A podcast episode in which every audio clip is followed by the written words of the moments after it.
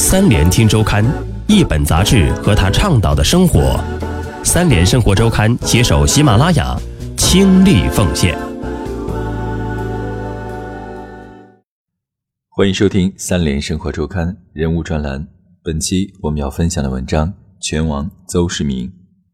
北京时间十一月六日，在拉斯维加斯内华达大学汤马斯马克球馆举行的拳王战。邹市明以十二回合击败泰国的帕波姆，赢取了 WBO 世界一百一十二磅级金腰带。洛杉矶地区最牛的拳王专栏作家戴维·阿维拉如此评论：“这是我看到邹市明转职业以来打得最好的一场。”邹市明自己也在调侃：“不像在澳门那几场，打完下来眼睛都睁不开。”邹市明转入职业拳击第一场比赛安排在二零一四年四月。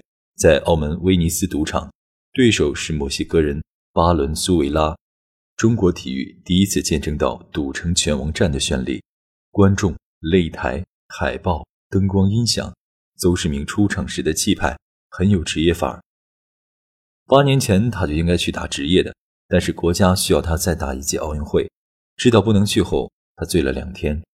张传良说，二零一三年邹市明决定转职业的时候，已经三十二岁。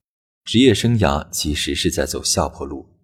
我给他打电话说，职业拳击冠军比业余好拿，篮球、足球、排球、网球，职业联赛代表了最高水平，拳击不一定，甚至是反的。高水平选手打业余，业余选手打职业。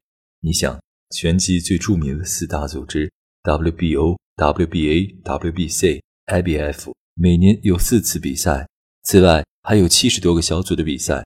每年能决出多少金腰带？光菲律宾就有二百多条金腰带。但是奥运会四年一届，总共才十多个冠军。世锦赛更难，你一个奥运会世锦赛双料冠军，还担心打不好职业？经纪人李胜则说得更为直接：准职业意味着你要放弃体制内平坦的路，你要想清楚，打职业是为了钱和荣誉，还是其他？为钱可能最终挣不到钱，为荣誉。可能最后把职业生涯的荣誉都搭进去，不成功怎么办？能不能接受？只有把这个想清楚了，才能面对挫折。这次邹市明捧着金腰带回到休息室，帕奎奥是最早向他祝贺的人之一。这次赛事，帕奎奥重新挑战 WBO 的拳王之战是主戏，邹市明是垫场。为帕奎奥这样级别的拳王垫场是件很有面子的事。邹市明迄今打了十场职业赛。三次有这样的待遇。三年前，邹市明第一次为帕奎奥垫场，两人一起去菲律宾。到帕奎奥的家乡，有两个花絮，邹市明至今都难忘。一是帕奎奥跑步极快，一干人都跟不上他，看得出帕奎奥虽然已经三十八岁高龄，体能还是极好。二是帕奎奥是国民英雄，他们在训练时总有一卡车保镖们荷枪实弹地跟着。拿金腰带的瞬间，我发现之前走过的过程都是珍贵的。晚来四年进入职业，我一点都不遗憾。作为曾经体制内的运动员，我完成了使命。现在我不过是换了一种身份，去国际上宣传中国男人。拿过以后就是人生，难得的是没得到的东西。十年之后，我再看金腰带，就像我现在看奥运金牌，只是一个阶段的肯定吧。去年圣诞节。邹市明在洛杉矶买了房子，一栋四百平方米带花园的大房子，全白的家具，安居乐业。他在这里认识了吴彦祖、李书豪、邹兆龙，有了新的朋友圈子。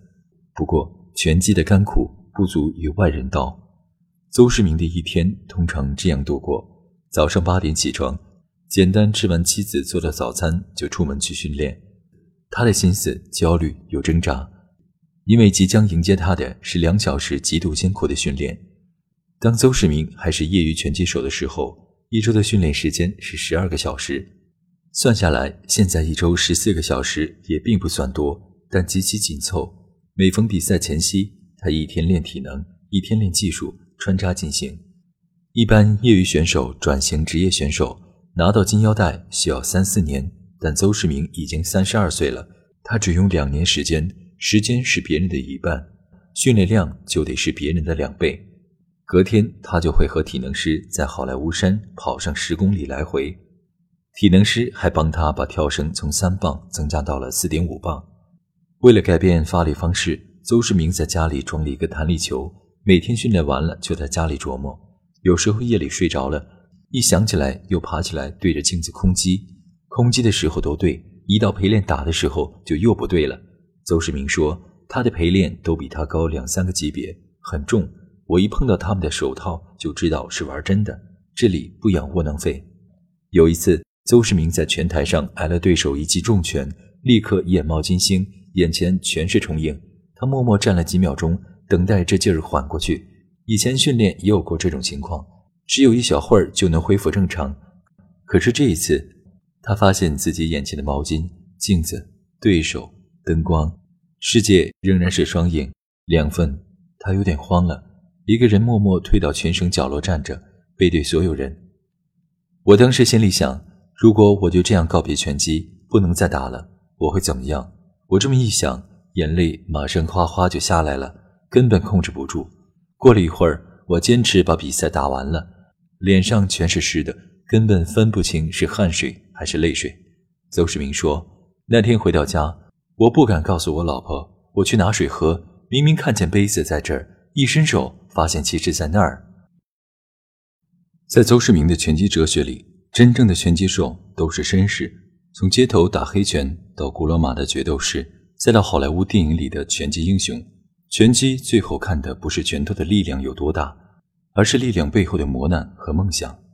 真正的绅士是有城府的，心要大，不会轻易激动，受对手一点挑拨就往上冲，把自己的空档让给别人打。绅士是没有恩怨的，我们训练都是真打，你不出全力就是不尊重我。我明天上场比赛就会挨打，但是打完了我们拥抱，一样是哥们儿。